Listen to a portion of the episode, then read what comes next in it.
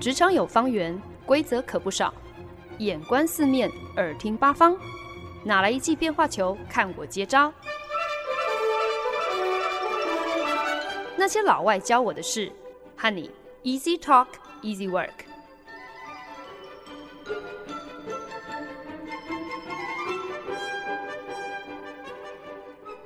您现在收听的是《那些老外教我的事》，我是节目主持人焕恩。韩国天团 BTS 防弹少年团发行了第七张专辑，宣传来到了美国，在好几个知名的深夜脱口秀节目上都有非常精彩的表演。不只是他们超级有本事哦，去清空了纽约的 Grand Central 中央车站打歌。在空无一人的中央车站里头，我从来没有看过空无一人的中央车站，在那边上演了一场现场 live 超大阵仗的唱跳 MV。除此之外呢，还参加了知名主持人开车唱 K 的这样的一个节目桥段。这支影片不到一个礼拜的时间，已经累积超过了两亿的浏览率。可见得号称全球最受欢迎的南韩天团 BTS 实在是实至名归。英国籍的深夜脱口秀节目主持人 James Corden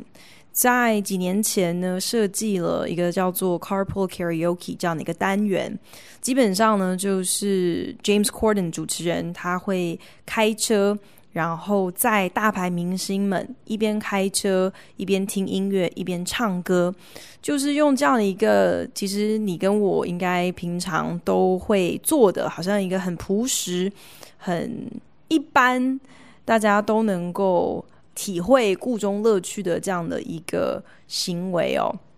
然后让粉丝们有机会一窥大明星私底下跟我们这个市井小民一样的。平凡一样的朴实，这样的一个趣味环节，就是靠这样的一个单元呢，让 James Corden 在竞争非常激烈的美国深夜脱口秀节目当中，也算是杀出了自己的一套独特风格哦。那么，因应众多粉丝真的是日以继夜的要求，所以呢，James Corden 呢。开了一辆八人座的修旅车，就是为了要能够载着团员人数总共有七人的 BTS 防弹少年团一起来一个 Carpool Karaoke，一起一边兜风一边唱歌。为了能够捕捉团员。每一个人的表情，整辆车前前后后左右每个角落都安装了摄影机哦。节目呢更是用心的剪辑，让 BTS 的七个人当中，而且这七个人里头有六个人几乎都不太会说英文，等于是让这七个大男孩随时随刻在镜头前都还是非常的有存在感哦。也不知道因此而融化了多少的少女心。所以啊，在这支影片的留言区就出现了很多明显就是因为这一集 Carpool Karaoke，所以正式被 BTS 圈粉的新歌迷。其中呢，还有一个留言就说：“哦，如果 Serotonin，Serotonin 就是血清素，如果我们把 Serotonin 拟人化了，如果血清素是一个真实的人。”那大概就是在车上那个坐在中间的那位 BTS 团员吧，因为呢，他看起来超级开心的。Serotonin 血清素呢，其实是一个神经传递物质哦，它最常出现在我们的大脑里面、肠道还有血小板当中。Serotonin 很重要，因为它在人体当中，呃，会有不同的作用。不光只是调节我们的情绪，甚至也调节我们的睡眠周期，还有我们的胃口。所以呢，血清素也被称作叫做 the happy chemical，快乐的化学物质。为什么呢？因为呢，科学家就发现。忧郁症其实呢，跟我们脑内的血清素含量可能失衡、可能过低是有关系的。所以呢，可想而知，serotonin 血清素，也就是很多抗忧郁的药里面非常重要的成分之一。当我看到在 YouTube 的留言区出现了这么样一个留言哦，就是说哇，如果 Serotonin 是一个人的话，应该就是 BTS 这个团员吧。我忍不住就觉得哦，其实大家我们一直以来最积极营营追求的，应该就是所谓的快乐跟幸福吧。美国宪法里头很清楚的明列的基本人权定义。就是说，不管今天你是谁，你是什么样的种族、什么样的肤色、什么样子的性别，每个人都有三个不可被剥夺的，是天赋的人权，那就是 life, liberty, and the pursuit of happiness，就是生命、自由，还有追求幸福、追求快乐的权利。可是说起来呢，对于什么是快乐，什么是幸福？其实这样的一个定义啊，呃，从古至今一直都是相对模糊的，或者是甚至是很刻意模糊的。因为平心而论，快乐跟开心这样子的感觉，这样的情绪是很主观的嘛。所以，即便是再伟大的思想家或者是哲学家，也只能够给予一个比较模糊的界定，多少要留一些。想象的空间可以去让大家自行判断自己认知上所谓的快乐跟所谓的喜悦要如何定义。那很很刚好嘛，就是这个礼拜我们按照 A B C 字母顺序来开一个单字作为主题。这个礼拜的单字就是要以 J 开头哦，J 开头的单字超难想的，而且又想要按照我们过去这呃十几个礼拜的一个框架，希望可以是挑一个可能跟品格、跟美德或是一个我们会想望的特质有关的单字哦。所以最后呢，就决定那么就以 Joy 为题吧，来跟大家聊一聊关于喜乐或者是快乐的一二事。其实啊，在英文里面，joy 喜乐跟 happiness 快乐或者是幸福，很多人会去争辩说这两者在本质上是有些不一样的。很多人会去细究说，其实如果你讲 happy，其实这是一个 feeling，这是一个快乐的一个感觉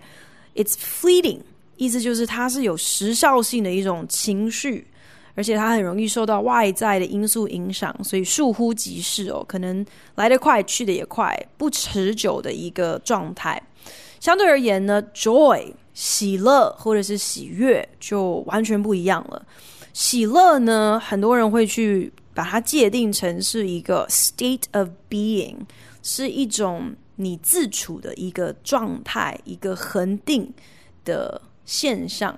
一个由内而生的心境，而不只是一个好像这一秒钟、这一刻的感觉跟情绪而已。甚至有人会说，哦，很多时候 joy 是怎么而来？这样的喜乐，更多时候是源自一个心系旁人的无私的心态。当你为了他人付出所感到的那种满足，这就是 joy，就是喜乐。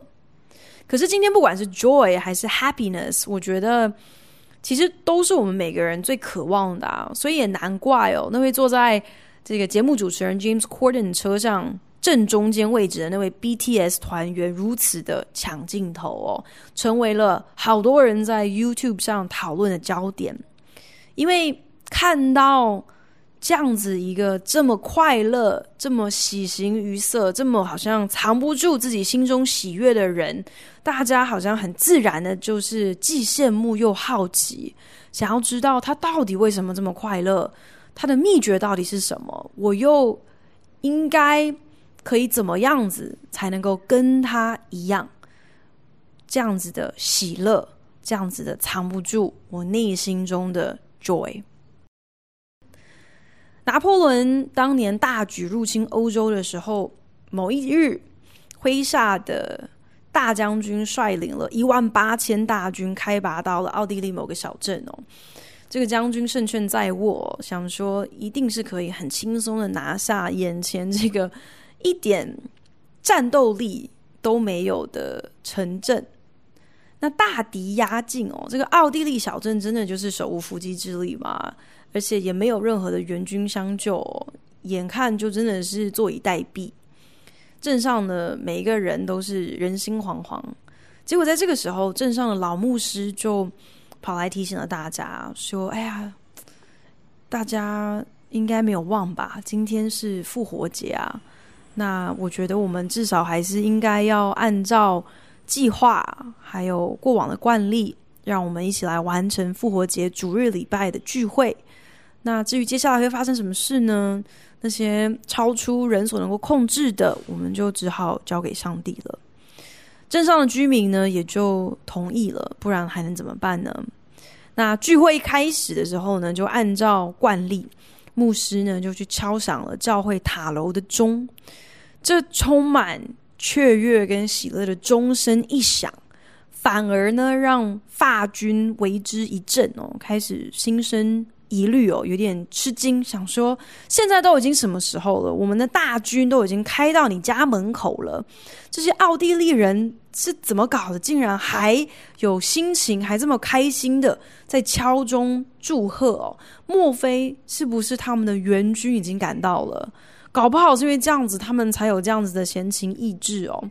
所以呢，法军将领顿时信心动摇。在教会塔楼的钟声还余音绕梁的时候，法军就宣布即刻撤退哦。这个奥地利小镇的燃眉之急就这样子，因为教会的钟声被化解了。真的是没有想到，在我们面对危难跟低潮的时候，如果你还能够萌生出一股喜乐的心、喜乐的态度。这样子的 joy 竟然还能够有如天兵天将一样哦，反而以最意想不到的方式成为了御敌最好的武器。对于 joy 或者是 happiness，不管两者是不是能够混为一谈哦，我觉得无疑这都是我们最来者不拒，也都是我们最渴望、最想望的一种感受或是一种状态。既然呢，这是有需要被满足的需求，那么呃，我可能有点职业病了，就是从一个策略师的角度来看，眼下如果有一个需要解答、需要被拆解的问题，那么最好着手的第一步，往往就是让我们一起要去来先了解一下这个东西它的本质到底是什么，它到底从何而来。我想，其实这可能也是我们在追求喜乐啊，还有幸福的过程当中，最让人觉得棘手的一道难题哦。因为今天你如果去问十个人说快乐从何而来，你你因为什么而感到喜乐，我相信你应该会得到十个不同的答案。那如果今天是去问生物学家的话，或许他们就会很斩钉截铁的告诉你说，你今天是不是感受到快乐？这不过是一个。化学反应嘛，就是你脑中的血清素、多巴胺是不是达到一个正常的平衡？你的大脑释放出什么样子的讯息，传递给什么样子的神经元，然后呃，就会影响到你的感觉，决定了你今天是开心还是失落。搞不好给你几颗小药丸，就可以轻而易举的一扫你的任何阴霾。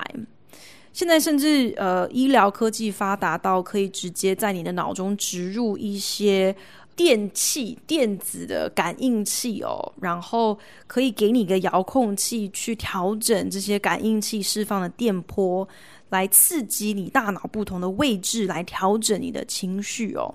所以听起来好像就是觉得很科幻，也有点玄。可是我觉得同时，我们自己心里也知道说，这种好像很。人造人为的侵入式的方式，不过是治标不治本的一个方法啊、可见的很多时候，在我们的观点里头，快乐这件事情是不能够单纯的只是被看作是一道化学题目哦。光是从化学的角度，好像不足以回答一切。那如果今天你去问那些周游列国、举办那种百人、千人誓师大会的那种 self help 心灵导师、自我治疗，就是那种会在台上登高一呼，要教你怎么样子去激发你自己的内在潜能，告诉你说你的大脑还有百分之八十等待你去开发它，这样子你才能够掌握你自己的命运，靠着正向换位思考去成就你心中每个渴望，就是这种。很多时候其实就只是可能精神喊话的那种心灵导师。如果你去问他说快乐从何而来，他们应该会告诉你说，今天你快乐或是不快乐，那完全都是心理作用。你的大脑比你想象的还要威力无穷，心诚则灵，这是真的。所以呢，你更应该要好好的控制住你的情绪，应该要来跟我学。付我几千块的学费，让我来教你这一套怎么样子有效的控制你自己的心情，控制你自己的情绪的方式。所以搞不好五百年前，我们的大文豪莎士比亚、莎翁先生，他根本可能就是一个已经看透人性、看破红尘的心灵导师哦，因为他曾经说过一句话：“'Tis nothing good or bad, thinking makes it so。”世上本无好或坏，不过思想使然。好像今天心想事成，并非难事，而是万物运行的一个基本规则嘛。就是今天不管是什么事情，到底是好还是坏，就全看我自己来选择如何去解读它，如何去看待它。可是，即便是这样子一种，好像就是一切操之在我，我说了算这样的一种看法。大家不觉得好像还是哪里怪怪的，哪里不对劲吗？可能至少对我来讲啦，如果你要我去想说，我今天的快乐与幸福，好像全部是我说了算，全部是我一手掌握，我怪不得任何其他的人，我怪不得任何超越我的控制的生理反应，我要独立承担这么大的责任，好像。我今天下场如何？我今天的际遇如何？全部都是呃取决于我的选择正确与否。哇塞，我觉得这个重责大任，这个压力实在是太大了，会把我们压到喘不过气来吧。可是即便如此，我相信大家应该都知道，不只是古今中外，可能我们身边就已经有很多那种大无畏的人，就是定义。要证明他们是可以靠一己之力来成全自己的快乐的，可是很多时候，也就是因为有太多这样子的人，太急着需要去证明说自己可以透过财富、透过地位、透过权势、透过物质的累积、透过世人的歌颂去得到永恒的快乐，结果至终还是心灵空虚，还是人生潦倒，还是觉得好像少了什么。有太多这样子的前车之鉴，所以我们好像。是隐隐约约能够明白，快乐的追求，可能真的没有我们想象中的那么唾手可得，那么的全凭我们一己之力哦。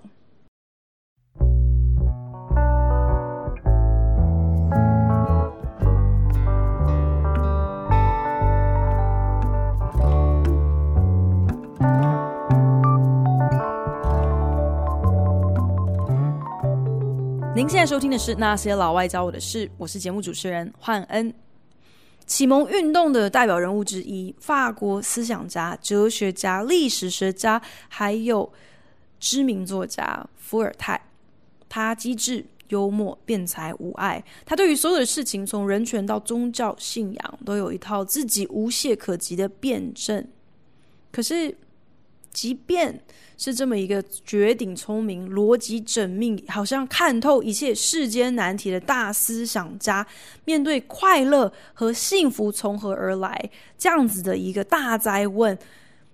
他也是有一点无所适从，也是一筹莫展。伏尔泰曾经写到，在他的旅行中，他曾经遇上一个富有的、非常睿智的印度学者。他呢是属于种姓制度当中最高阶的婆罗门，家财万贯，衣食无缺，更拥有三位貌美的妻妾，把他伺候的好好的，让他呢只要专心钻研他的哲学论述就好了。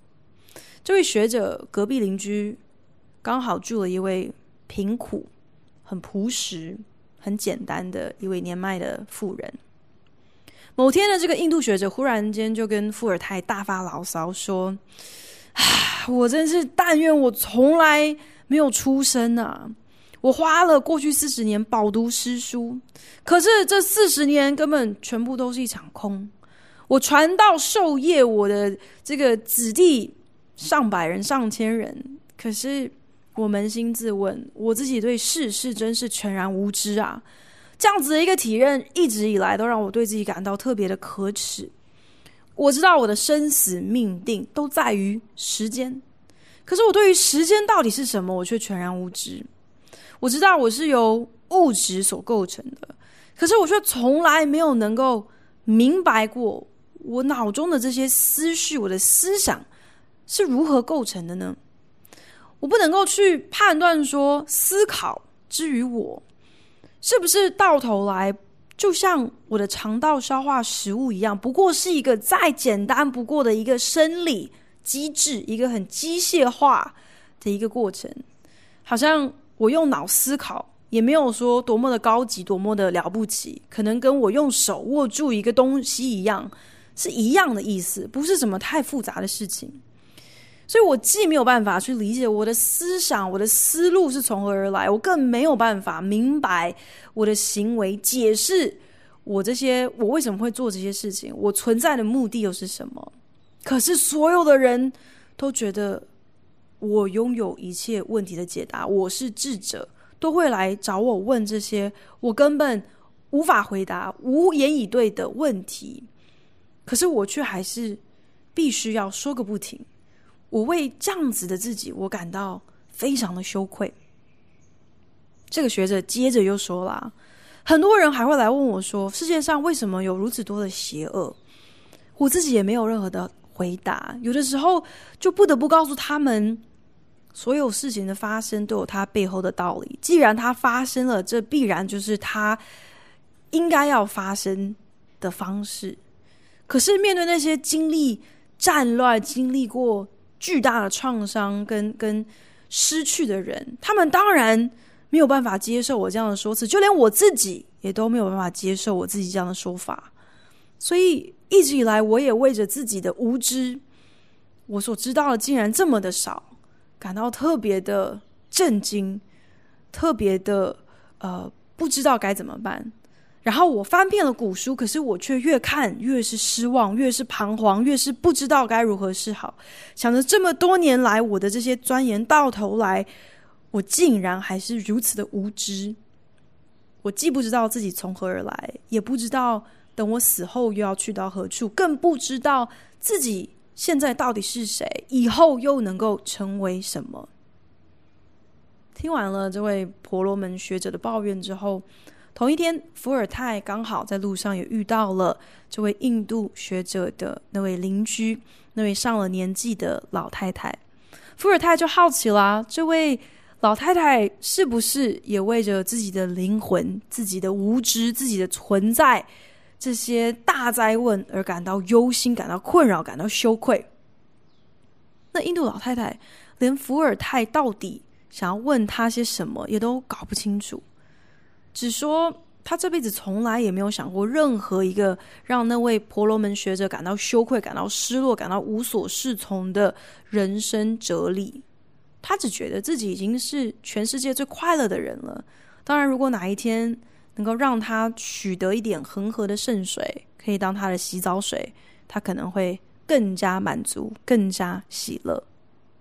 伏尔泰这下就感到很诧异啦。回头来跟他那位婆罗门学者朋友说：“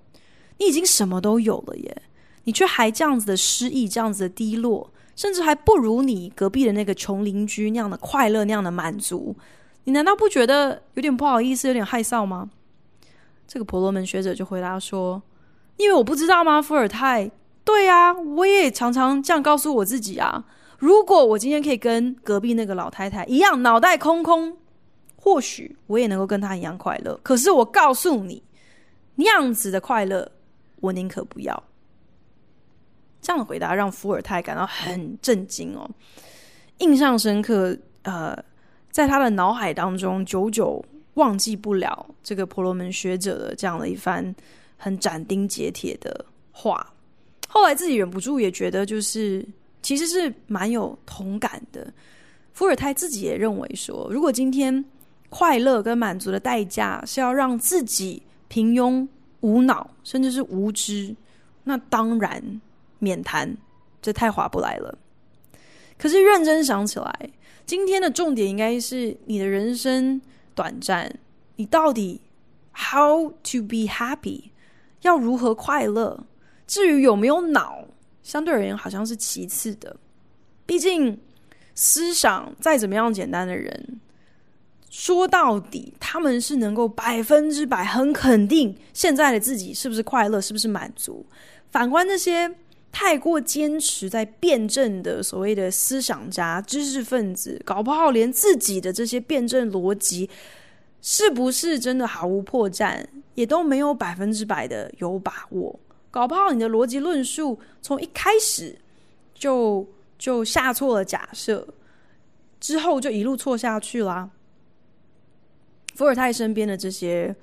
呃所谓启蒙运动的知识分子好朋友们，也都一致认同哦。今天如果要他们为了快乐而舍弃自己理性思考的能力，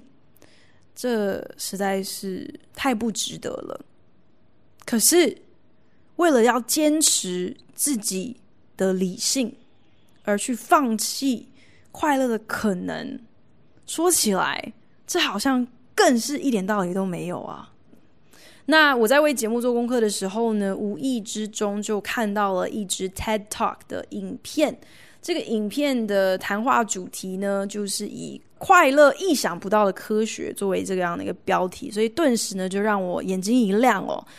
心里头想说，哇，OK，如果说快乐真的是一个可以用一个很科学的方式去理解，甚至是去去复制的东西的话，那好像一切就容易很多了嘛？是不是？呃，如果有一套公式可以套用，或者是有一个可以供我们按表操课的清单，或者是待办事项，我至少有一个起点，好像是有一个什么样子的。一套脉络是可以让我们去逐一完成的，这样就容易很多嘛。可是呢，想当然尔，你要讲到科学的东西，想要去彻底的了解一个公式它的构成，你就必须要先追溯很多的根据、很多的理论，你才能够明白最后的这个结论到底为什么够科学。今天，如果我们想要把人类跟其他的动物啊，去有所区隔，那其中有几个很明确的特征嘛？除了就是让我们可以使用工具自如的大拇指之外，这是可能除了呃灵长类之外的动物，他们都呃没有具备的这样的一个身体的构造。除此之外呢，大概就是我们人类超级大的脑容量。我们现在的脑容量甚至要比千年前的原始人还要再大上三倍。可是呢，这三倍的差距，之于山顶洞人的小小脑哦，不只是在于现代人的脑变大变重了，更关键的就是我们现代人的脑，甚至连构造跟机能也都大大的升级了。这都多亏了我们的前额叶皮质，就是我们的 prefrontal cortex。这个东西呢是什么？简单来说呢，这就是一个。专属于我们人类的一个情境模拟中心。人类至于动物，其实很大的一个优势呢，就是呃，不过严格上讲起来，有的时候这个优势也也变相会变成我们的一个劣势哦。就是我们有一个非常特有的本领，在实际经历了一件事情之前，我们可以先在自己的脑中去模拟它，想象一遍。这种本事的好处，当然就是我们可以在一件事情还没有发生之前，我们就先想象一下，透过这样子一个等于是风险相对低的方式来评估我们后续要做一些什么样的决定、什么样的选择。比方说，如果我们听到有一间冰淇淋店卖一个大蒜口味的冰淇淋，我们可以不用吃就知道我们可能不会喜欢这个口味哦。又比方说，今天我们不需要实际的把手插进插座里头，不需要触电之后才能够去想象说触电会很痛，这样的行为很蠢。我们可以直接删除这样子的一个选择。或者是我们也可以去想象，如果今天我中了乐透，我会立马把工作辞掉，我会环游世界，这实在是太爽了。所以这样子的一个情境会诱使我们赶快去排队买彩券。可是这样子的一个模拟情境的本事坏就坏在很多时候呢，我们太高估我们模拟的判断力了，我们可能会有很严重的误差而不自知，这就是所谓的 impact bias。简单来讲呢，就是。你还是不小心，甚至是无意识的，会按照你个人的偏见还有喜好，你很可能会去放大或者是缩小一件事情一个选择真正的影响跟效应，这会让你错估可能不同结果他们之间的差距到底差多大。比方说呢，如果让你今天想象一下，今天你觉得你在中了乐透之后一个月，跟在你全身瘫痪之后一个月。哪一个处境你会比较快乐？大家直觉反应当然都会觉得说，呃，得，当然是中乐透啦！你问的是什么废话？可是根据研究指出，中了乐透后一个月的人，跟全身瘫痪后一个月的人，他们其实对于自己的人生的满意度跟快乐程度，平均下来其实是相当的。科学家就发现啦，其实我们生命当中不论好。或坏的重大事件，大概差不多在三个月之后，就会让我们起伏的心情平复。言下之意就是，那些我们在当下，甚至是在事情发生之前，在脑子里头想象当中，我们可能会觉得像天塌下来一样重要的大事。比方说，是不是考上第一志愿？是不是能够升官加薪？是不是跟有情人终成眷属？还是一段经营很久、很用心的感情，最后无疾而终，说散就散？这些情境，他们对于我们的影响的强度跟长度，往往都没有我们自己在脑中模拟的时候那样的严重。如果讲的更白一点的话，那说起来，我们的脑里头。好像存在某种免疫系统，甚至像是在给我们自己打一个预防针一样哦，是可以去成全我们的一些所谓的人造快乐 （synthetic happiness）。什么叫做人造快乐呢？Pete Best 是当年披头四乐团在还没有大红大紫的时候，他们的。原班呃鼓手就是鼻祖鼓手啦，可是呢，因故被自己的团员抛弃，那 Beatles 就另外去找来了 Ringo 做他们的新鼓手哦。所以呢，在披头士一炮而红很多年之后，成为世界知名的天团之后，Pete Best 在一九九四年接受访问时，那个时候还是线上鼓手，还是有进录音室在录制作品的 Pete Best 就。表示自己现在要比当初如果有成为披头士之一的话，还要来得更快乐。听到这边，很多人应该都会觉得有点嗤之以鼻吧？觉得，你根本 P Best，你你是在自我安慰吧？这种心态就好像你分手之后，你会跟自己讲说：“没关系，其实我们个性不合嘛，没关系，我其实还是比较喜欢单身后的自己，没关系，这样子我就可以花很多时间看我想要看的电影，做我想要做的事情了。”或者是当你跟升官的机会失之交臂的时候，你就会跟自己说：“没有关系，其实我现在反而更快乐，因为少了当主管的这些额外的琐碎的行政责任，我可以把我所有的精神都专注在。”做我喜欢的工作内容上，好像如果是工程师的话，就说太好啦，我可以写程式，我不用去管人；或者是广告公司的话，广告公司里的业务的话，你可能会想说太好啦，我不需要去看客户的脸色去管财报，我只要好好的专注于我手边上我擅长做的事就好了。这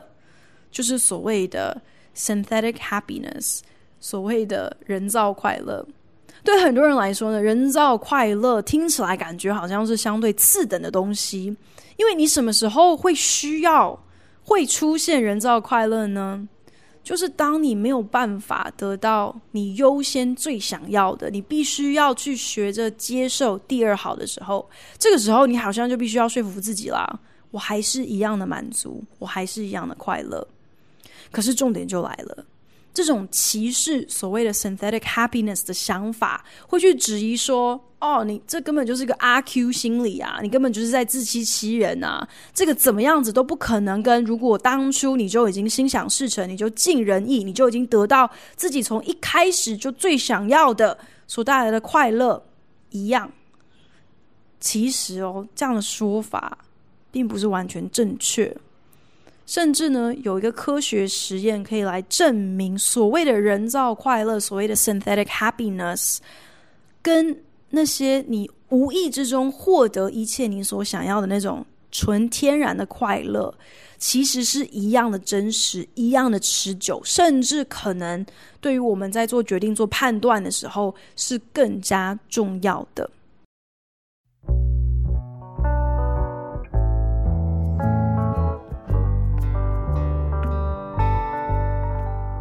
本节目由好家庭联播网、台北 Bravo FM 九一点三、台中古典音乐台 FM 九七点七制作播出。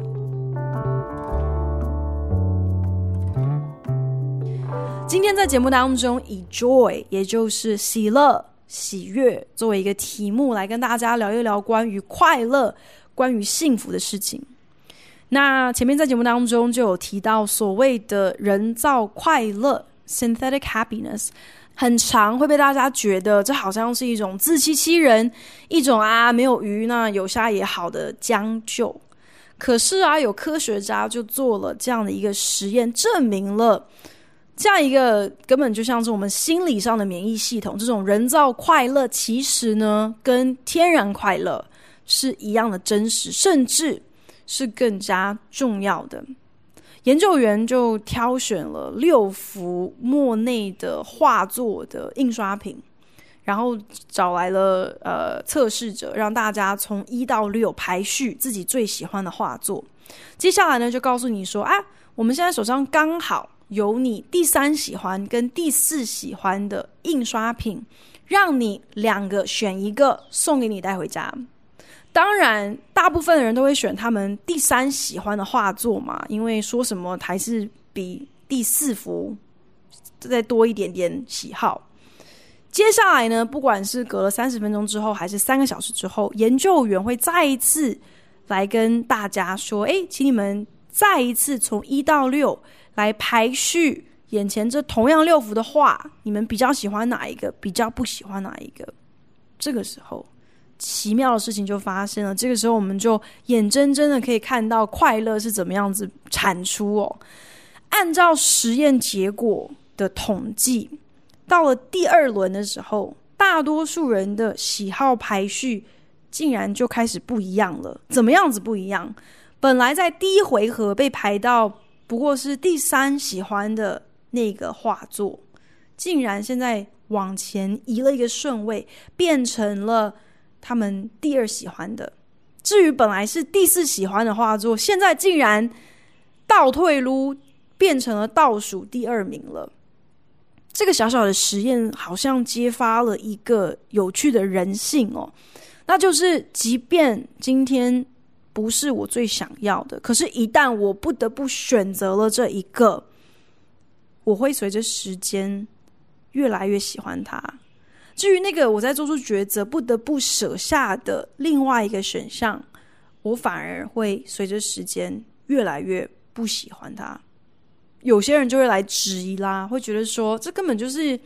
有意识的操作嘛？因为受测者他已经事先在第一回合结束之后选择要收下当时他表示他第三喜欢的那幅画作印刷品嘛，所以当然今天如果让他在第二回合重新排序一次，从一到六，他到底喜欢哪一个？他记得自己的选择，他记得研究员说：“诶，我要送你这一幅，你表示是你第三喜欢的作品。”所以很自然的，是人都会这样子啊。为了要合理化这样子一个好啦，可能不尽人意，可是也勉强可以接受的结果，所以你当然会有意识的在第二次排序的时候稍微调整一下自己的喜欢顺位嘛。这到底是哪里科学了？这不过就是人性的小聪明罢了。研究员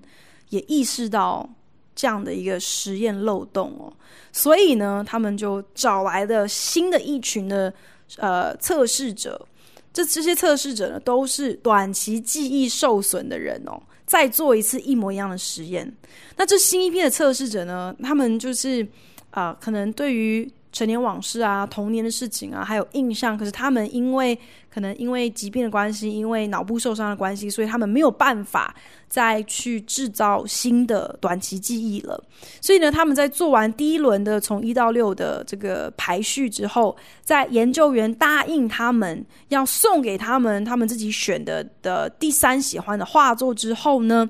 研究员跟跟啊。按照往例，就是先离开了一阵子之后，然后又出现，要来进行第二回合的排序的时候，这些短期记忆受损的测试者早就已经忘记了这些研究员是谁，要他干嘛，他之前做了些什么，就更不要去提说他会记得自己在一开始在第一回合的时候，从一到六他的排序是怎么个排法，而且更不会去记得研究员之前曾经说过要送他们的。那一幅他们第三喜欢的作品是哪一幅作品？结果第二轮再让他们排序一次的结果，你可能会觉得会有些不一样吧？会不可能是会像我们刚才提着提到那个那个情况一样哦。可是没想到竟然跟记忆正常的人他们的呃平均结果是如出一辙的，也就是第一轮。你表示你只有第三喜欢的画作，莫名其妙的在第二轮的时候就被你排到了第二名，而你自己选择舍弃的那个第四喜欢的画作，在第二回合的排序的时候，也莫名其妙的名次就滑落到了第五名了。可是呢，这很有趣，就是所谓的退而求其次这样子的一个 synthetic happiness，这样子一个人造快乐，好像并不只是人性使然，好像并不只是一个你有意识的将就，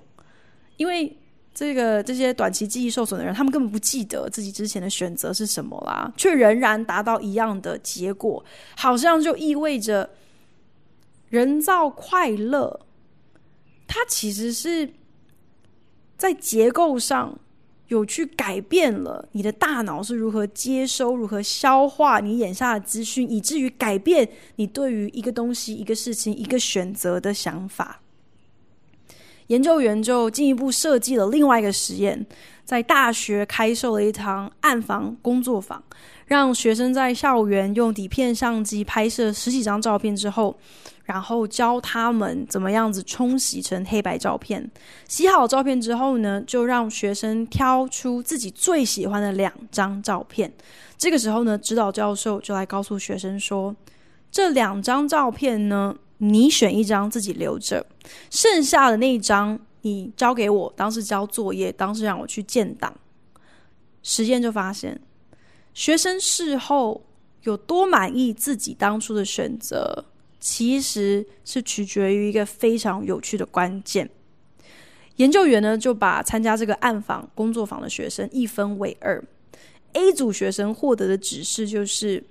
你选好你自己想要留哪一张之后，另外一张就交给老师嘛。可是没有关系，没有关系。如果你事后你想要反悔的话，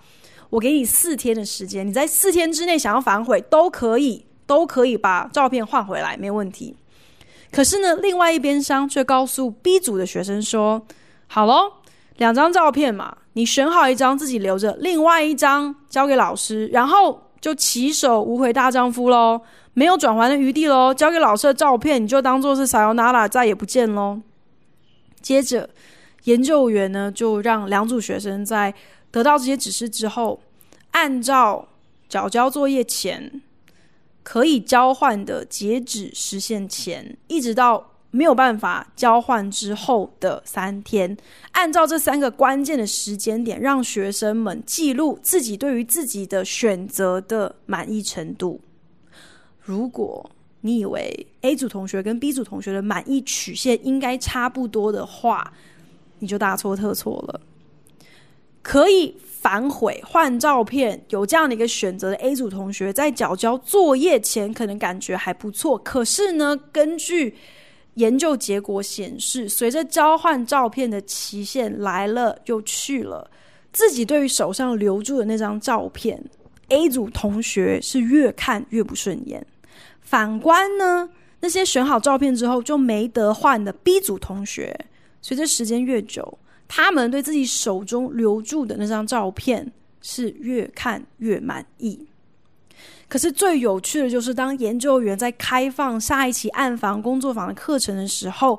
事先跟同学调查，大家会比较想要哪一种缴交作业的方式呢？学生当然普遍都会希望缴交作业。最好还有一个可以反悔、可以换照片的这样子的选择，这样的自由会比较好。他们都不知道，其实自己是选了一个会让自己永远对于自己所选择的都不满意、也不快乐的情境。这至于我们的日常生活又有什么样子的应用或者是启示呢？我们通常都会认为说，今天有选择比没选择好，有退路比没退路好，因为。有选择有退路的话，其实就是给了我们更多的自由、更多的保障，也因此会让我们做出更满意、更让我们快乐的决定。可是没想到，更多时候，当你有明确的限制、明确的规范的时候，才可以极大化你的满足。好像当我们的野心有明确的范围的时候，我们比较能够在工作上找到动力、找到意义，比较有一个施力。啊、勇勇往前进的方向。可是，当我们的野心漫无边际的时候，我们可能就欲求不满，我们可能就不择手段，我们可能会愿意牺牲一些我们不该牺牲的事情，伤害一些我们不应该伤害的人。当我们的担心还有我们的忧虑是在一个合理的框架、一个正确的限制里面的时候，我们比较懂得怎么样子谨慎去规划。比较懂得怎么样子来适当的应对，可是同理可推，如果我们的担心、我们的忧虑，我们让它无限放大，那么我们的恐惧反而会让我们寸步难行，我们甚至会因此做出很多非理性，甚至是无理，甚至是无耻的言行举止。今天呢，在节目当中用了几个比较特别的方式。特别的角度去思考了关于喜悦、关于 joy 的事情。那在这边就希望大家疫情平安，一起平安的同时，也可以保有一颗快乐的好心情。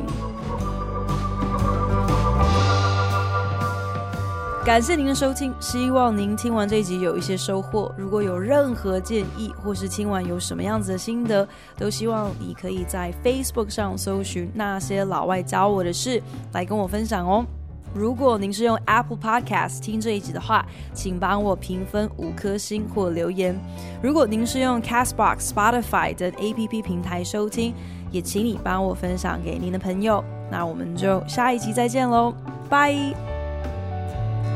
Bye.